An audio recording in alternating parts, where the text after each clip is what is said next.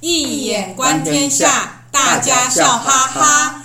各位听众朋友，大家好，欢迎来到《一眼观天下》的节目，我是主持人小蜜蜂。在场的还有我们的学员 Cherry，大家好；还有我们的老师张医生老师，大家好。我们正在进行的是博雅学堂里的哲学、心理学、文学的谈艺录。那今天呢，谈的是中国哲学。嗯，哦，中国哲学要谈什么呢？哎，今天由 Cherry 来跟老师发问。嗯。我们啊，就是之前讲中国哲学都是在讲儒家，对，我们六十四集就是讲孔子嘛，再来就曾子、子思。那我们七十九集有讲到孟子，嗯，上一次是荀子，对，今天要来谈道家了，哇，道家的老子，啊、大家应该都很有兴趣哦。对呀、啊，对，那老子呢，其实他出生年月日老师有点不太。不太确定，但是一般人都说他比孔子大大概二十岁。对，之前我们在十六集、嗯、第一批十六的时候就对对对有谈到老子，嗯，没错。那呃，他就是后来就是他曾经当过周朝的类似图书馆馆长。对，好，那到后来他就去西出函谷关嘛，就是听说我们之前有谈到老子画胡说，听说他就是到天竺国去了。那其实我查了一下，老子他比释迦牟尼，就是那时候悉悉达多太子还大八岁，所以其实老子、孔子跟悉达多太子就是未来以以后的释迦牟尼佛是同时代的人，嗯，大概这个背景。那据统计啊，《道德经》就老子的《道德经》是仅次于圣经被翻译语言最多的一部哲学类的作品。也是最受西方最受西方所最喜欢，而且呢，西方有个学者说，如果把全世界的哲学书全部烧掉，只留一本的话，就是老子的《道德经》了。哇，可见他他的地位有这么的崇高。嗯，那我们现在来问老师第一个问题哦，好，就是说老子啊，他的玄妙之理就是在于有跟无。嗯，那《道德经》里面，《道德道德经》有八十一章嘛。光是提到有无的观念就有十四章之多。嗯，对。那比如说第四十章就讲天下万物生于有，有生于无。嗯。然后呢，第十一章就讲三十辐共一毂，当其无，有车之用；言之以为器，当其无，有器之用。嗯。凿户朴以为室，当其无，有室之用。然后有有之以为利，无之以为用。嗯。是的。然后他又说：“无是道之体，有是道之用。”嗯，我当然这是很多名词啊，大家可能听起来也会搞得糊里糊涂。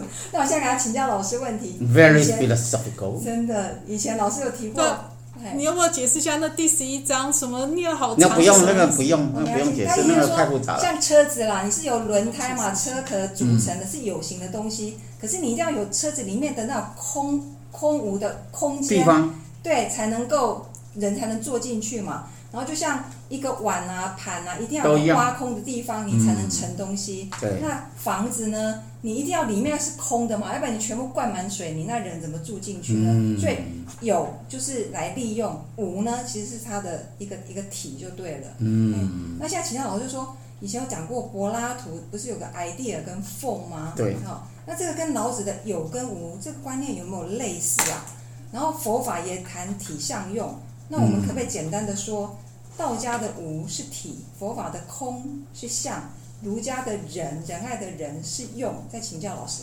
哦，哎，Cherry 把这个哲学的东西本来就已经很抽象，但现在更抽象，他把不同体系再把它化成一个体系，这真是有中之无，这无中之有啊！所以，呃，华人文化最伟大的，哎，对对，空中生妙有，一定会生妙有。哎，对对对，这倒没有问题，只是说我们要去了解这个“无”这个字啊，“无”这个字很重要。你提到这个“无”啊，老子这个“无”啊，“无”比有还要有力啊。哦。哎，你看“无相”。哎。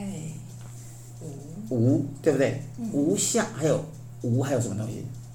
无，嗯，就是，诶，默默也是无嘛，沉默。比方说这个，表达禅宗境界最高就是默然不语，哦，对吧？对，也是一样是无。对，所以这个无这个太厉害，中国文化里面最厉害就是这个无。对，一个字。对，无是最大的一个力量，那比有还要。它是一个无限大。哎，这无就是无限大，对对对对对对对，就是怎样呢？所以刚为什么老子思想都在讲这个空的问题？无就是空的一种。所以空，佛法讲空，那个道家讲无嘛，是同一个东西，类似的东西。那呃，空间，一个建筑，嗯，一个建筑物真正最重要的地方就是它空的地方，留白的地方。对，画画最厉害就是留白的地方，所以不讲的话才是最重要的话。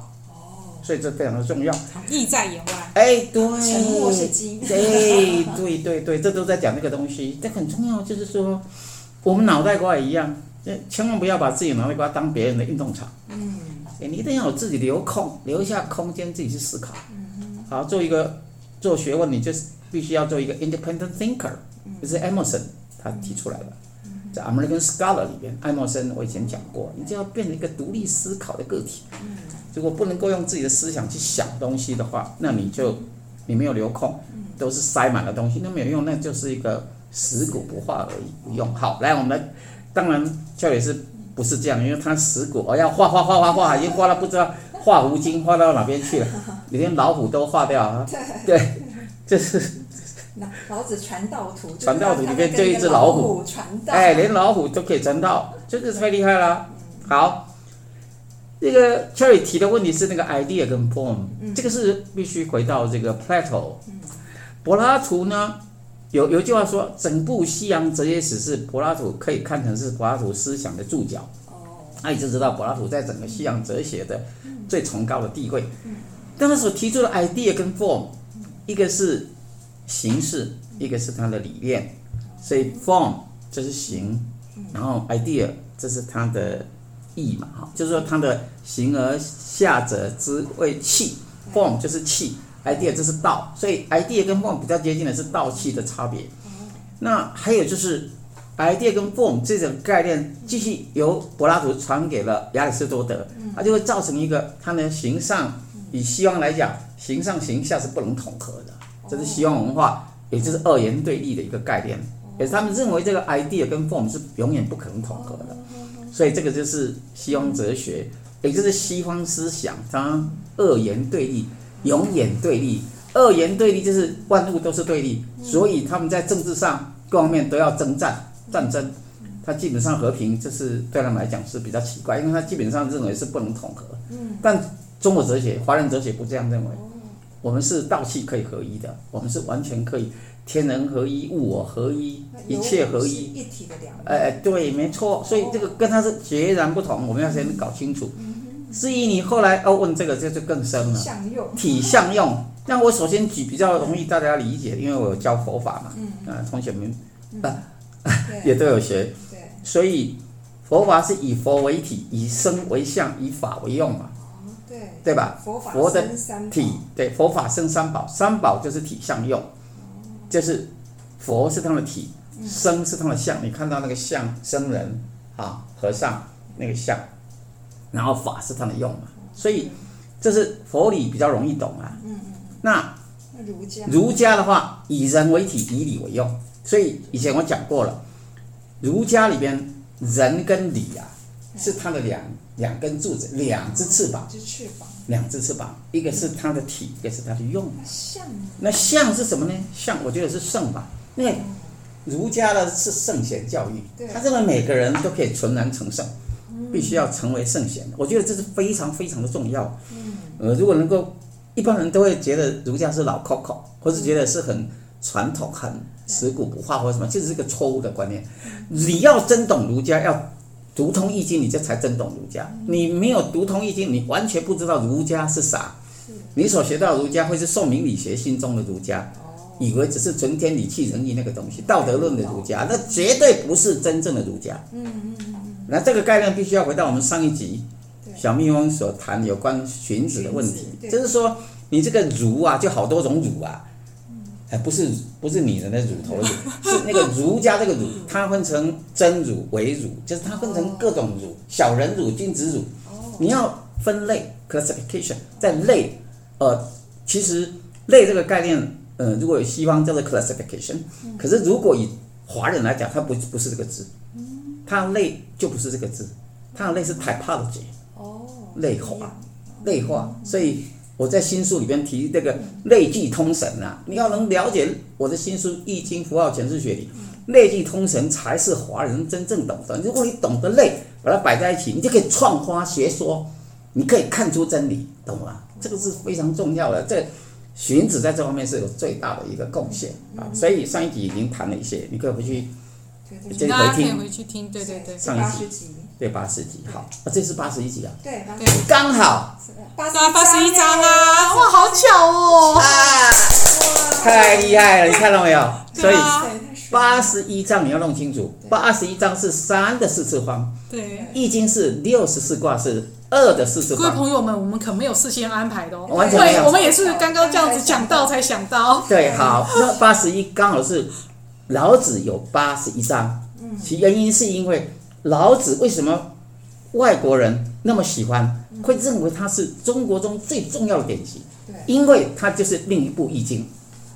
老子整个思想都在阐述《易经》，只是他的“易”呢，是三易，三易不是地方那个三易，就是简 不是不是简易编译无易，是诶，归藏先是不是归藏？连三易，商代的连三，不是夏代的连三，商代的归藏，周代的周易，那这三个易当中，它是归藏易。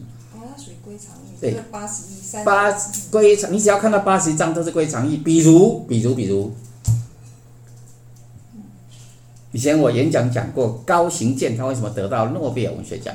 他的小说总共有八十一章，然后他往西南去了，西南是坤卦，正是老子所言的大母神系统。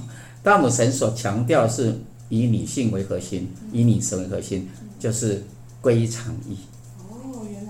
当然，当然，归藏完全是同一个东西，所以，因为它是属于易经的一种，所以它是一个天书啊。易经是一种无字天书，你只要读懂老子，哦，那你太厉害了，它就是另一部易经一样的天书。哇，听说《道德经》就是要给高等智慧的人来讲解易经，哎，就是这个，真的很好，一样的，它其实你看上去都是易经啊，只是你要通不通而已。他讲这个。以什么为体，什么为用，那不就是阴阳体用？我不是最近正在讲的东西，它完全是相通的东西。所以，对对对，等一下我要先把这个体相用讲完。刚刚道家还没讲。道家的以道为体，以德为用啊。一般人对道家都错误的认识，以为《道德经》在讲道德，你错了。道是道，德是德，你要分得清楚。那个德在古代的德不是那个，不是那个德性的德，是得到的德。你 obtain 你得到的东西，你什么意思呢？懂得道的人，你将会有非常多的收获，你将无往而不利，所以你才能有所得。所以这个角度里边，道德是讲道光德能啊。有道的人身上会放光，会放电，它跟宇宙能量合一，所以呢，就会有所很多的德，是这个意思。然后以你很多的德，你什么都会无往而不利，来呈现你是一个有道之人。所以有道明君，你你做一个君王，你你你你这个得了道，你这个君王就是一个，你就会怎样？你就是一个明君。再过来，庄子怎么说？庄子是有道，你得了道的人就可以成为大宗师。所以得了道，你就变成大宗师。大宗师就要怎样？就入世间，要去度世，哎，要去，这叫什么？要去。所以庄子他所谈的是一个所谓的。诶，内圣而外望，它是合一的东西。你内圣就是得到，外望就是得。内圣就是道，道就是内圣。你有了道，你才叫做内圣。内在已经成圣了，那外面呈现出来是什么？你就会去望天下，造福造福人类，这样，这这这才是真正的道德。那老师，道家的相是什么？对啊，自然。哦，自然对，没错了吧？他是最崇尚自然。对。那所有的儒家好像都以人为主。对。老子是以自然为主。所以才会有些人会把它当做是自然学家，或者把它当做是，好像跟什么生态学有关，种种之类都会这样。真的。好。那我们就进到第二题了。好。第二个问题。嗯。那《道德经》第二十二章就讲。曲则全，对，枉则直，冤枉的枉，枉则直，花则盈，少则多，多则惑。对对对，是以圣人报一为天下事。其实这句不会很难懂，你要问我他的辩证理论，对不对？对，然后第八十一章就讲信言不美，相信的信；信言不美，美言不信；善者不辩，辩者不善。那就要请教老师说，道德经》里面很多这种语句哈。对。那到底是属于什么样的辩证？好，这个呢，我以前也讲过了。我演讲的时候，我讲 Eric Fromm，法兰克福学派，德国法兰克福学派的哲学家弗洛姆，他在《The Art of Loving》爱的艺术里边讲的。他说一切的真理都建构在一个 paradoxical thinking，就是一切真理都建构在正言若反、矛盾语法的逻辑。所以 paradox，p a r a d o x，paradox 这个字就是正言若反。你你听起来会非常的。你看，细言不美，美年不信，好像熬牙又矛盾，嗯，是不是这样？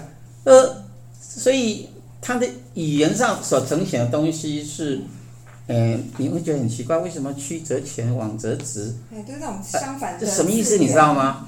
哎，一个人哈、哦，如果讲话都讲直了以后，你你你都你都会失败，在人生都会失败。讲话要知道迂回，弯曲，弯曲，要跟我们易经里面那个那个。S 型一样，那个、太极图，太极图那个 S 型，哎、嗯，就是说真理是一个皱褶，嗯、你要懂得皱褶。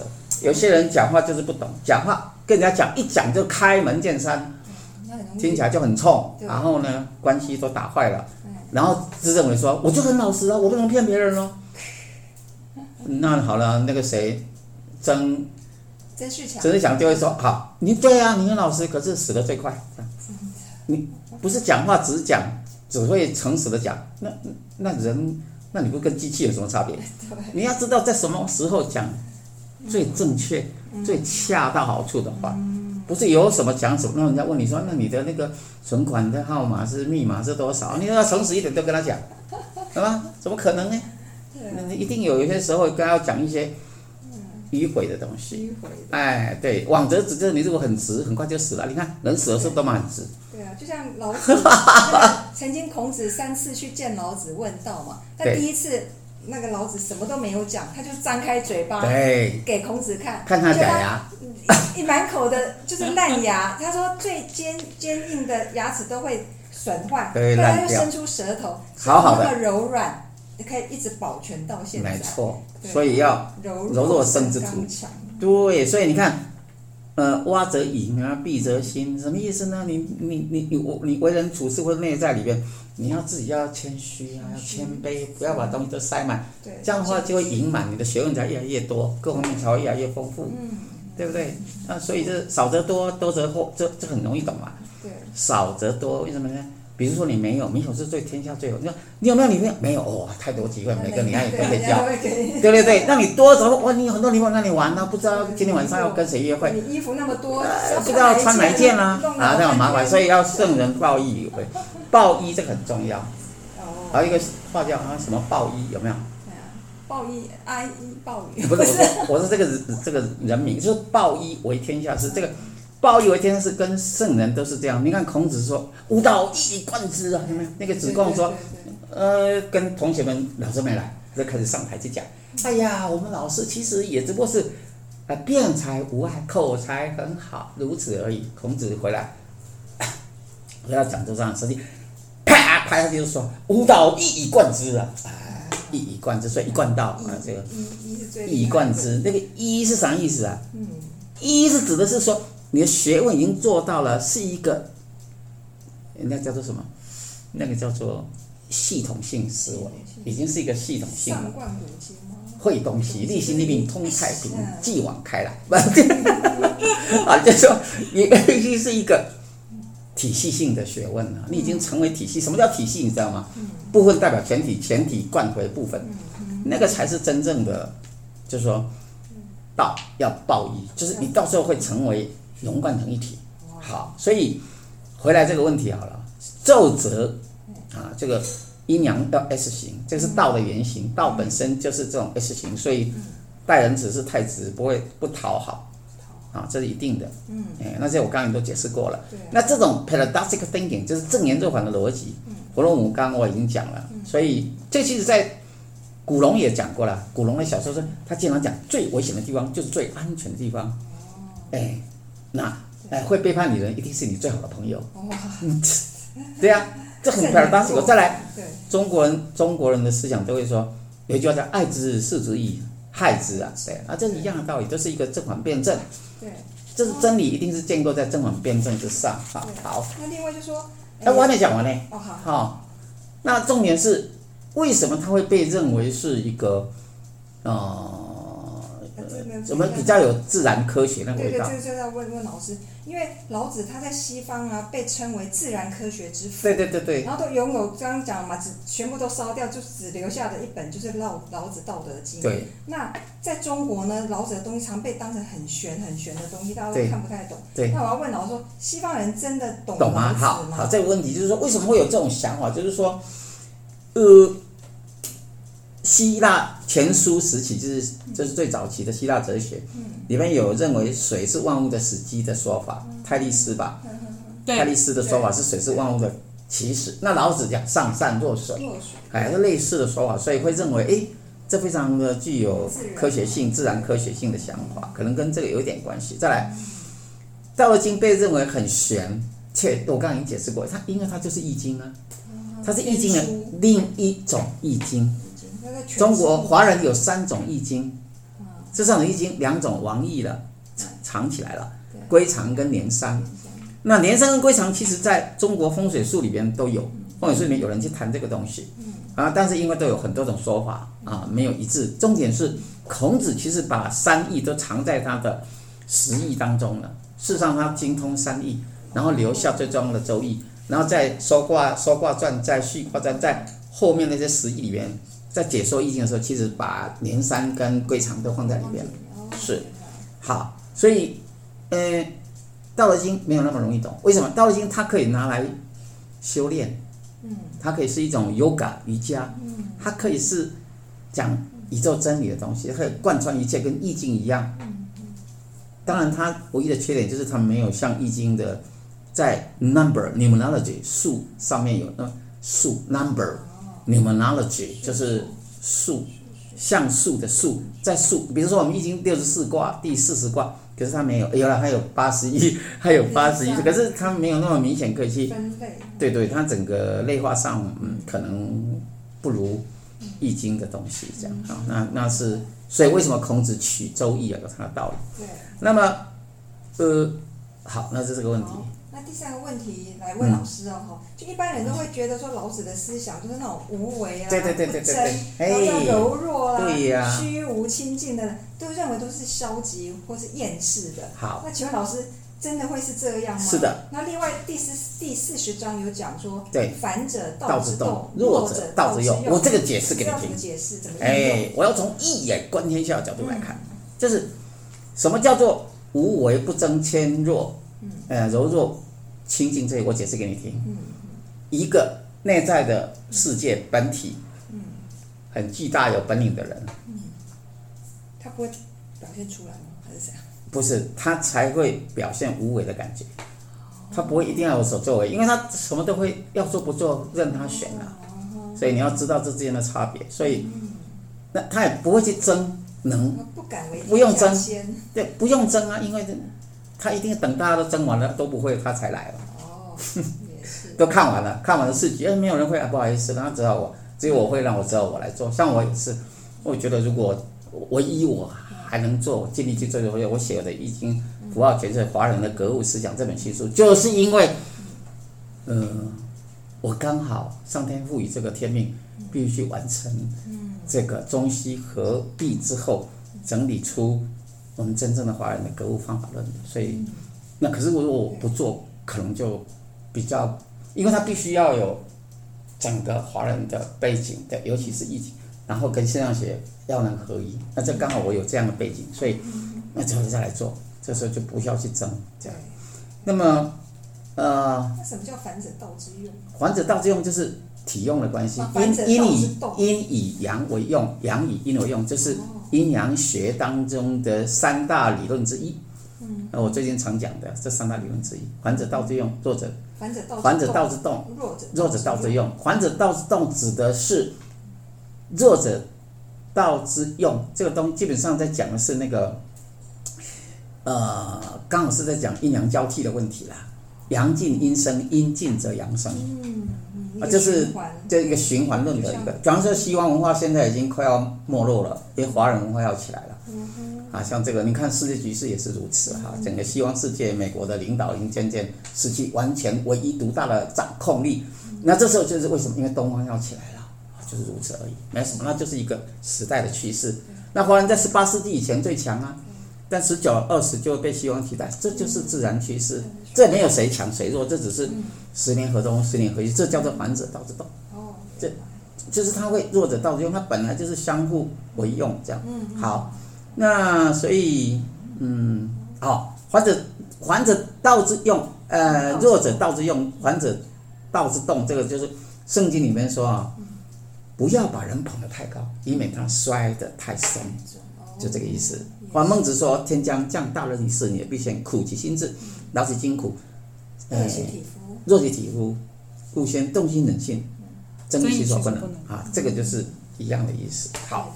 好那到再下一题，请教老师哦。嗯。他第十九章有写说，绝圣弃智，就是要放掉那个圣，对呀，要绝人弃义，把仁义也丢掉。对。那然后第三十八章就有讲说，失道而后德，失德而后仁，失仁而后义，失义而后礼，这样这样。那老子就认为说，人类社会其实不需要那些仁义礼智啊，那些东西都是太人为了，他就崇尚自然嘛。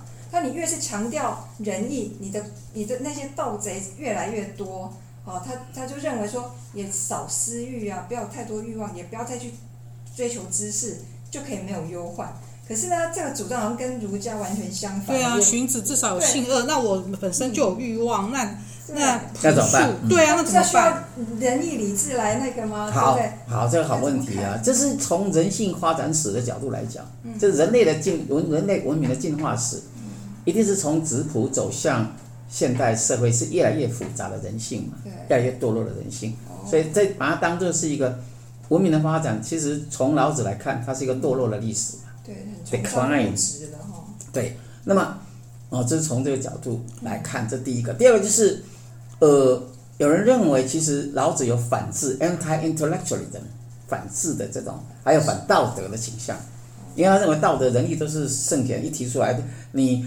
你强调，而且他他老子在《道德经》里面，他会认为众人皆知善之为善，是不善矣啊。因为一些伪君子，他会假装自己是一个很有道德的人，凡是在标举道德，其实都是伪君子。你看那个武侠小说里边那个岳不群啊，他就是叫不就是君子剑，就是他就是这，他叫做伪君子，真正的小人 哈。所以这是一样的，那些用道德去打击别人，其实他本质就是小人，因为。人性本来有复杂层面，你为什么一定要去强调这个？你本身就是有问题了。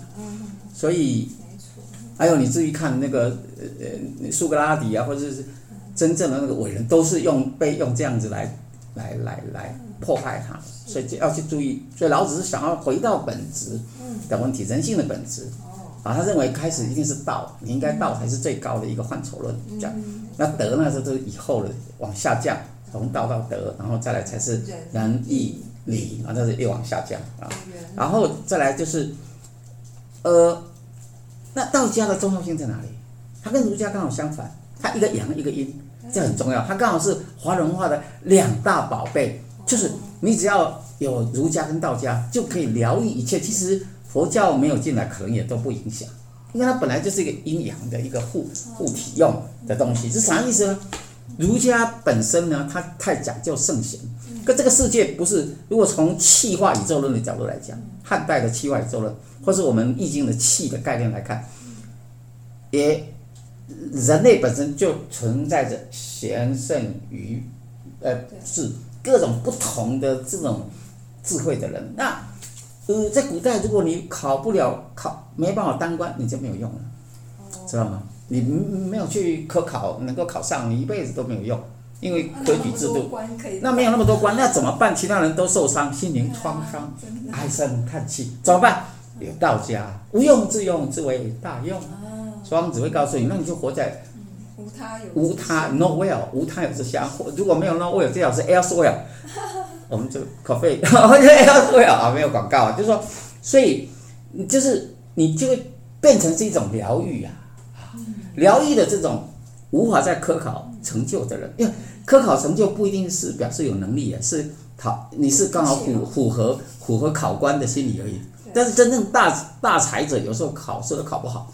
像武松龄，啊，屡试不第。你看很多天才都屡试不第，因为他们的东西太厉害了，考官都看不懂这啥东西啊？你看是这样。好，所以那怎么办？至少道家可以疗愈他。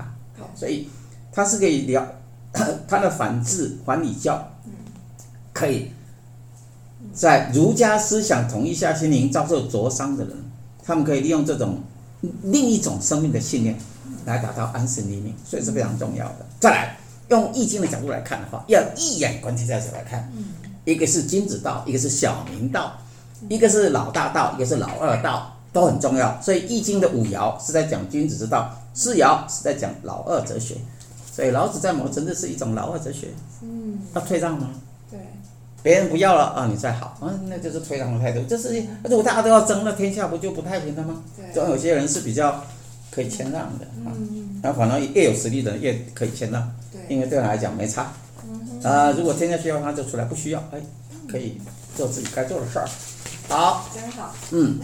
现在第四第四十二章《道德经》就讲说：“道生一，一生二，二生三，嗯、三生万物。嗯”嗯嗯、那《周易》《易经》里面就讲：“无极生太极，太极生两仪，两仪生四象，四象生八卦。嗯”然后又又又讲一阴一阳之谓道。对。那《史记》里面它有记载说老呃孔子他有问问礼于孔老子，然后之后之后孔子才说他五十而知天命。对。那现在要请教老师，就说。